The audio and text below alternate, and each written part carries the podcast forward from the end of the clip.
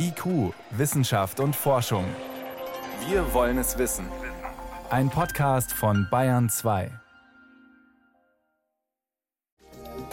Du bist mal hier, mal hier, mal da. Und ich bin immer bei dir. Ich weiß nichts über dich, aber ich beschütze dich. Und sag Bescheid, wenn's ernst wird. Ich bin sicher. Und ich kann helfen, Infektionsketten zu unterbrechen. So sollten wir für die Corona-Warn-App begeistert werden, als sie vor drei Jahren an den Start ging, um die Pandemie in den Griff zu bekommen. Doch konnte die App die hochgesteckten Erwartungen tatsächlich erfüllen? Wir ziehen eine Bilanz.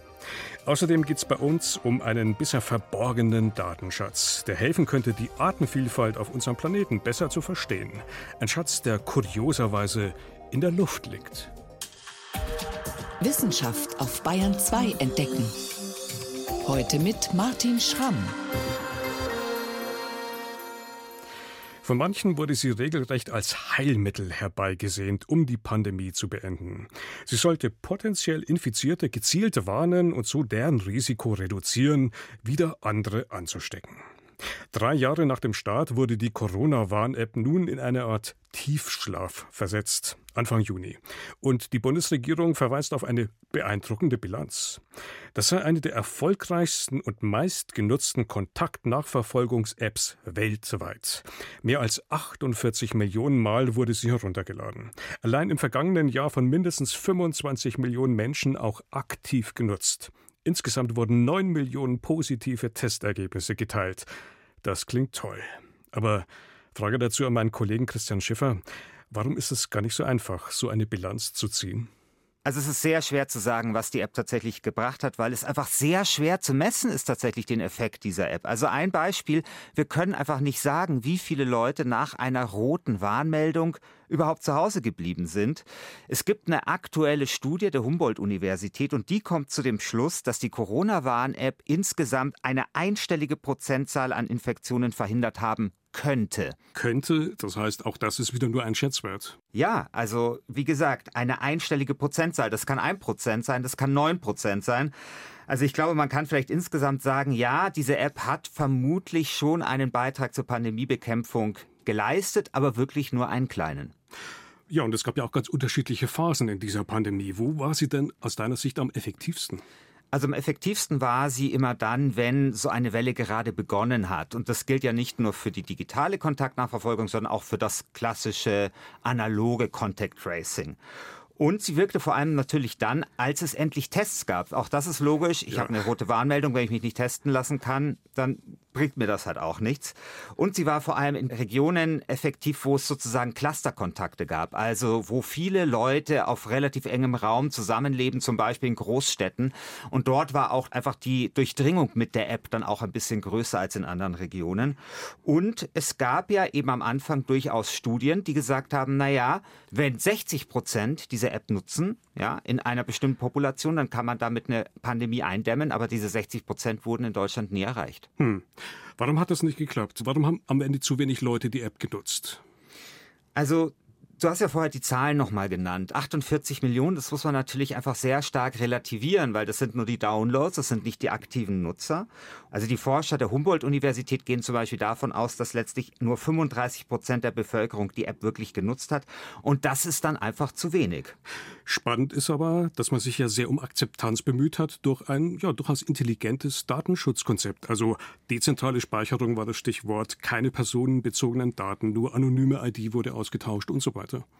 Ja, und nicht zu vergessen auch datensparsam. Also man hat ja zum Beispiel auch keine GPS-Daten herangezogen, sondern wirklich nur das gemessen, was relevant ist, nämlich wie weit sind Menschen voneinander entfernt.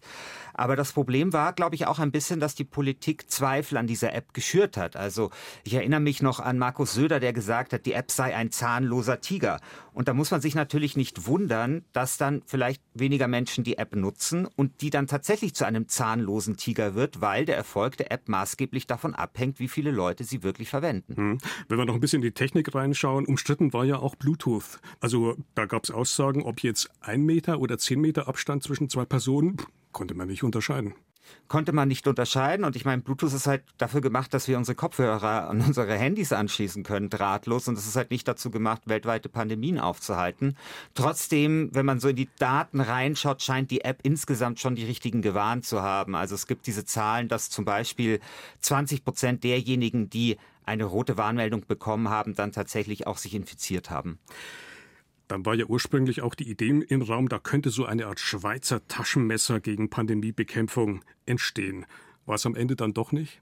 Zu spät. Also am Ende war es das sicherlich, aber am Anfang eben nicht. Also man hat diese App quasi ausgerollt, aber hat sich dann nicht richtig darum gekümmert, sie wirklich mit anderen Features anzureichern, sodass dann wiederum auch die Motivation größer wird, sich die zu installieren. Also solche Dinge wie Informationen über das Pandemiegeschehen kamen relativ spät zum Statistik. Beispiel. Die Statistik, genau, der R-Wert, wir erinnern uns, viele Leute infiziert sind und so weiter. Und das wären zum Beispiel Dinge gewesen, die wären, glaube ich, von Anfang an gut gewesen, wenn sie implementiert gewesen wären. Also jetzt ist die App erstmal im Dornröschenschlaf. Vielleicht sollten wir kurz erklären, was heißt das eigentlich genau? Das heißt, dass man sie nicht mehr herunterladen kann aus dem App Store. Und das ist übrigens auch wichtig, weil wenn man zum Beispiel die App löscht, dann sind ja die Impfzertifikate noch dabei. Ja, die vielleicht noch interessant sind. Die vielleicht noch interessant sind. Das heißt, wenn man die App löscht, ist es sehr wichtig, sich diese vorher runterzuladen. Weil, wie gesagt, im App Store ist sie nicht mehr und auch diese Contact Tracing Funktion, die funktioniert einfach nicht mehr. Man kann aber eben sie noch benutzen, um eben Impfzertifikate dabei zu haben oder auch dieses Kontakttagebuch ist auch noch eine Funktion, die funktioniert. Dein Fazit, Christian. Die nächste Pandemie, sie wird kommen, wir müssen uns nichts vormachen und dann muss die App aus dem Dornröschenschlaf wieder erweckt werden. Was sollte man denn dann anders machen? Also ich glaube, drei Dinge sind wichtig. Erstens, wir brauchen ein realistisches Erwartungsmanagement.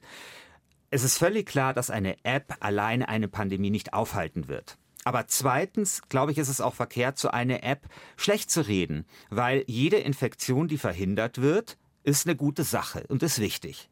Und das dritte, glaube ich, ist die Kommunikation. Die muss sich verbessern. Man muss diese App besser erklären.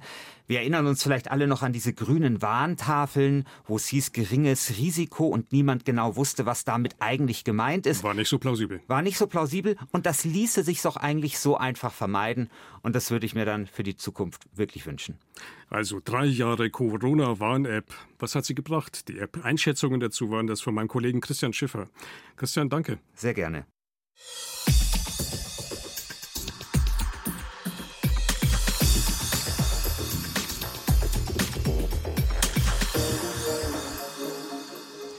Beim Thema Lebensmittelsicherheit, da denkt man spontan gerne an die ganz großen Skandale der letzten Jahre.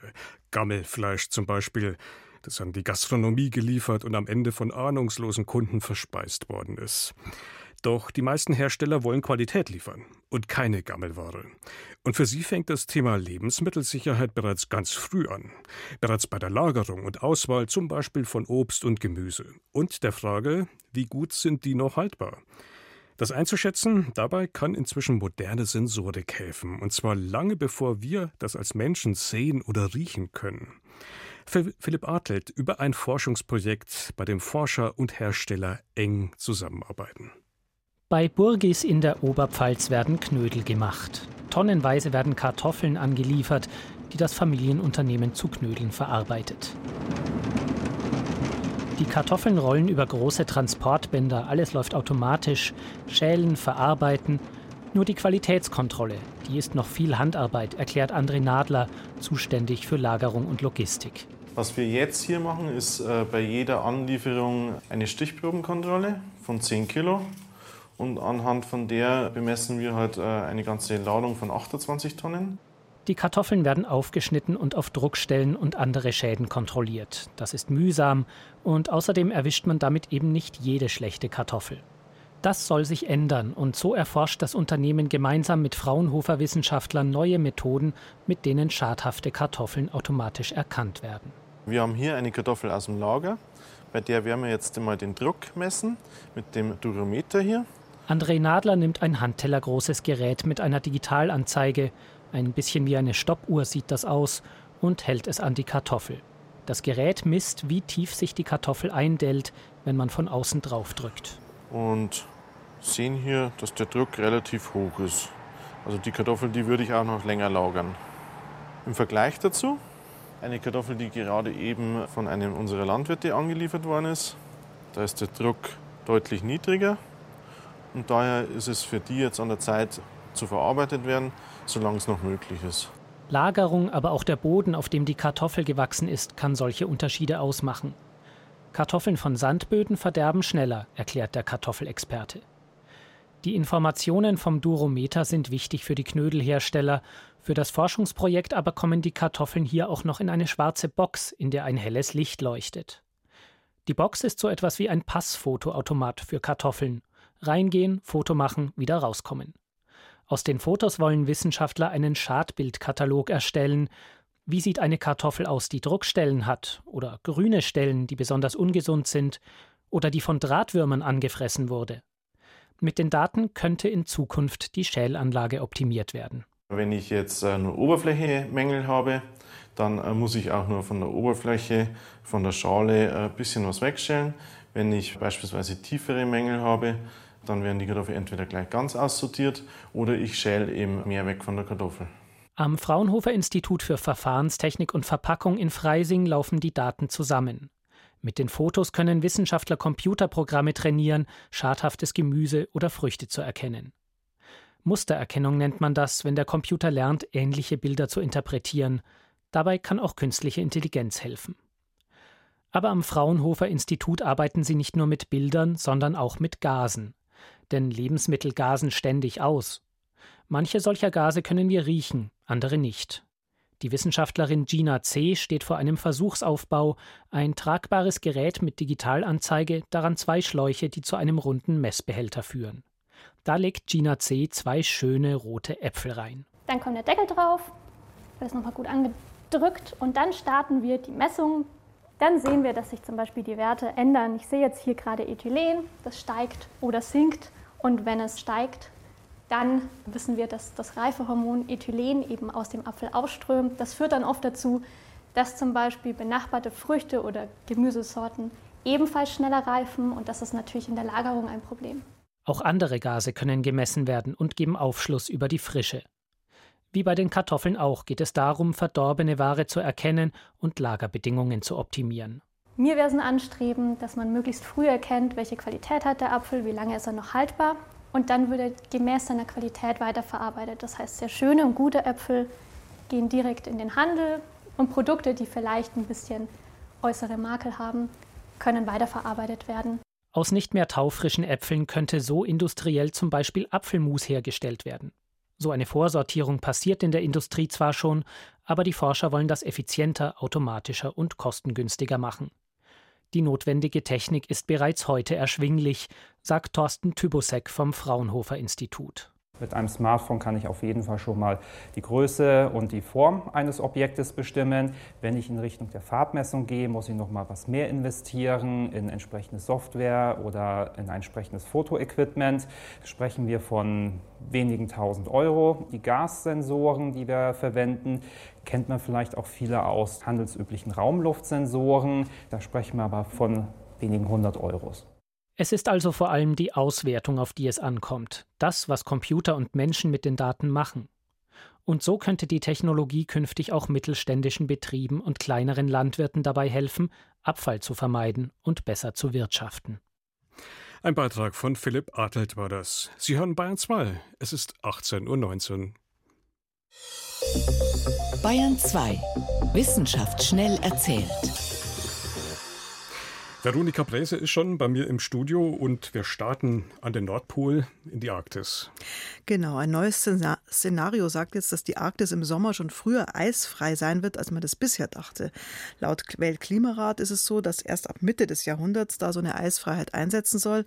Ein Forschungsteam aus Südkorea hat sich jetzt aber Satellitendaten vom Nordpol über den Zeitraum der vergangenen 40 Jahre ganz genau angeschaut und da zeigt sich, dass es seit der Jahrtausendwende ganz rasant geht mit dem Abschmelzen des Polareises.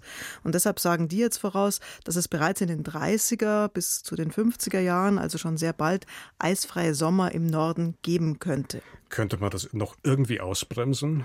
Ja, wohl kaum. Also die Prognose ist sogar, dass äh, das Eis so schnell weiter schmilzt, selbst wenn wenig CO2 ausgestoßen wird. Das Schmelzen hat natürlich immense Auswirkungen auf Ökosysteme. Der Meeresspiegel steigt weiter und die Forschenden raten jetzt dringend, sich da auf eine eisfreie Arktis einzustellen. Also wir sollten gewappnet sein. Ja. Jetzt um was geht es um was ganz anderes, um Frühmenschen, den Homo naledi und um die Frage, ob die auch schon ihre Toten bestattet haben. Also Bestattung, das gilt ja als Errungenschaft höher entwickelter Wesen und dieser Homo naledi, der hatte ein ganz ganz kleines Gehirn. Und deswegen traut ihm wahrscheinlich keiner so eine Bestattung genau, man zu. Man traut oder? ihm das nicht zu.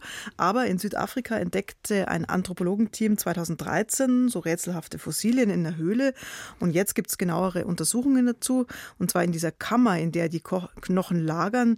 Diese Kammer, ja, da die ist weder durch fließendes Wasser noch durch Tiere sind da die Knochen hin transportiert äh, worden, sondern es macht den Anschein, als hätten die frühen Menschen ihre Toten absichtlich in dieser Höhlenkammer am Ende des Schachts bestattet. Also eine richtig gestaltete Grabstätte. Genau, das wäre die älteste Beerdigung des, der Menschheitsgeschichte, etwa 100.000 Jahre früher als die ältesten Begräbnisse des Homo sapiens.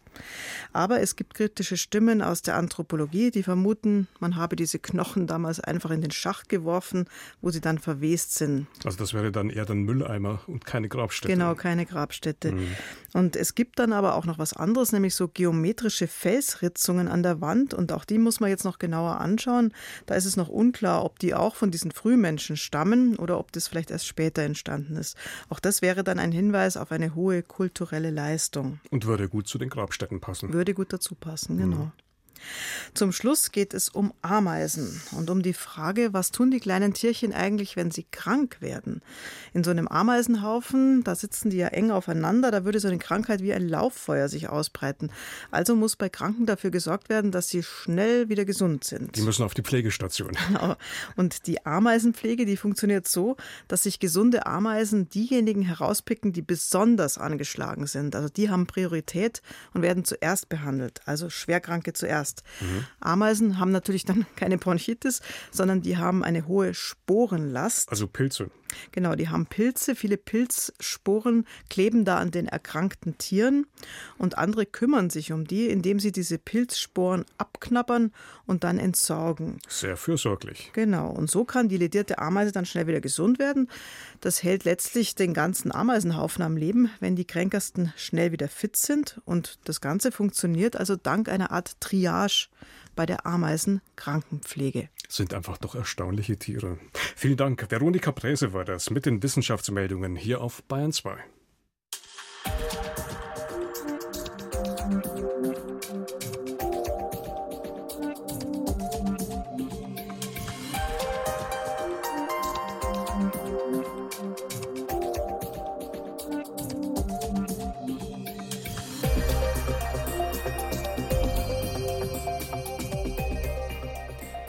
Pro Tag sterben auf diesem Planeten bis zu 150 Pflanzen- und Tierarten aus. Pro Tag wohlgemerkt. Sind unwiederbringlich verloren. Gleichzeitig wissen wir gar nicht genau, wie viele Arten es auf diesem Planeten überhaupt gibt und wo genau welche Tiere und Pflanzen zu finden sind. Das zu erkunden ist für Forschende nämlich mühsam. Bei winzigen Insekten, bei unscheinbaren Pflanzen oder nachtaktiven Tieren, die dann womöglich noch große Entfernungen zurücklegen.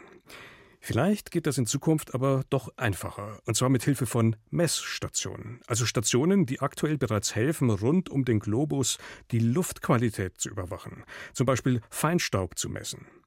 Meine Kollegin Renate L. hat sich das mal genauer angeschaut für uns. Renate, wie genau sollen denn diese Luftmessstationen helfen, Tiere und Insekten aufzuspüren? Ja, in diesen Stationen sind ja Filter drin. Und auf diesen Filtern, da bleiben auch Zellen hängen von Tieren und Pflanzen aus der Umgebung.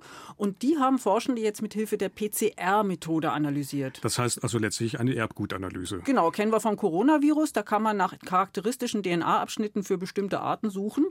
Und für die ersten Versuche hat man das in einem Zoo gemacht, weil da wusste man, wenn jetzt der Tiger auftaucht im Filter, dann hat es funktioniert. Aber man hat auch gleich gesehen, man sieht zum Beispiel auch Fledermäuse und verschiedene Pflanzen, die eben in dem Zoo auch vorkommen. Und das hat den Forschenden dann Mut gemacht, die Methode weiterzuentwickeln. Okay, also Zoo war sozusagen das erste Experiment in die Richtung. Wie kamen Sie denn überhaupt auf die Idee? Es war nicht der allererste Versuch, denn im Wasser macht man das schon länger. In Bayern zum Beispiel hat man vor ein paar Jahren im Donaumoos bei Ingolstadt in den Wassergräben nach einem seltenen Fisch gesucht, dem Schlammpeizger. Da gibt es 500 Kilometer Gräben, die komplett abzusuchen. Das wäre schon sehr aufwendig. Aber mit der DNA-Methode wusste man, wo es sich überhaupt lohnt, genauer hinzuschauen. Und bei Muscheln hat man das in Bayern auch schon gemacht. Hm. Also getreu dem Motto vom Wasser in die Luft. Aber das waren jetzt wirklich die ersten Luftexperimente. Ja, und da sind jetzt natürlich auch noch viele Fragen zu klären. Zum Beispiel, unter welchen Bedingungen man DNA von einem Lebewesen findet. Es muss ja nicht nur da sein, sondern auch Zellen in die Luft abgeben. Zum Beispiel, weil die Pflanze wächst oder weil sich ein Tier bewegt, und zwar über der Erde. Außerdem sollte man wissen, wie weit die Zellen der einzelnen Arten in der Luft unterwegs sein können, was noch dazu wetterabhängig ist. Man weiß aber schon, dass das etliche hundert Meter sein können. Hm, also da liegt die Tücke im Detail. Die Frage ist ja auch, wie aktuell sind die Daten da noch? Ja, also Wölfe wandern über große Strecken. Das könnte sein, dass der schon lange wieder weg ist, aber die meisten Tiere sind ortsfest und Pflanzen ja sowieso. Aber es gibt Zeiten, zu denen besonders viele Zellen in der Luft unterwegs sind. Bei Tieren etwa, wenn sie gerade ihren Nachwuchs füttern, dann sind sie besonders aktiv. Sowas hat sich schon gezeigt in den ersten Experimenten und solche Informationen braucht man natürlich, um zu wissen, welche Schlüsse man aus dem Fund bestimmter DNA in so einem Luftsammelfilter überhaupt ziehen kann. Hm. Was für sinnvolle Fragen könnte denn diese Methode nun eigentlich überhaupt beantworten? Beantworten. Die Methode eignet sich nicht, um herauszufinden, welche Arten es alle in einem Gebiet gibt. Bisher wurden die Filter auf relativ wenige Arten untersucht, vielleicht mal auf 200. Das ist lächerlich im Vergleich zu den zum Beispiel 35.000, die es allein in Bayern gibt. Aber wie man beim Schlammpeizger gesehen hat, könnte man gezielt nach bestimmten seltenen Arten suchen. Und die würde man dann auch nicht stören. Man müsste ihnen ja nicht mal nahe kommen. Oder man könnte schauen, ob eine neue problematische Art oder ein Krankheitserreger schon in einem Gebiet angekommen ist. Also man braucht eingegrenzte, sehr gezielte Fragestellungen. Zum Beispiel auch im Kontext Klimawandel, Flöhe, Zecken, Rötelmäuse hatten wir auch alles schon. Interessante Methode. Wenn man das jetzt weiterdenkt, da schweben ja nicht nur Zellen von Tieren und Pflanzen in der Luft, auch von Menschen. Ja, und für die Forschenden, die etwas über die Artenvielfalt herausfinden wollen, ist das so eine Art unerwünschter Beifang, die menschliche DNA. Aber man könnte natürlich auch speziell mit dieser menschlichen DNA forschen. Das wurde kürzlich auch schon diskutiert. Zum Beispiel könnte man herausfinden, wie oft in einer Luft- oder Wasserprobe Genveränderungen vorkommen, die bestimmte Krankheiten auslösen können. Aber das hieße, dass man DNA analysiert von Menschen, die dem nicht zugestimmt haben. Das ist zumindest in einem Rechtsstaat wie Deutschland nicht zulässig sofern es sich nicht um die Spuren von Tatverdächtigen an einem Tatort handelt. Und wie die Polizei die analysieren darf, ist auch streng geregelt.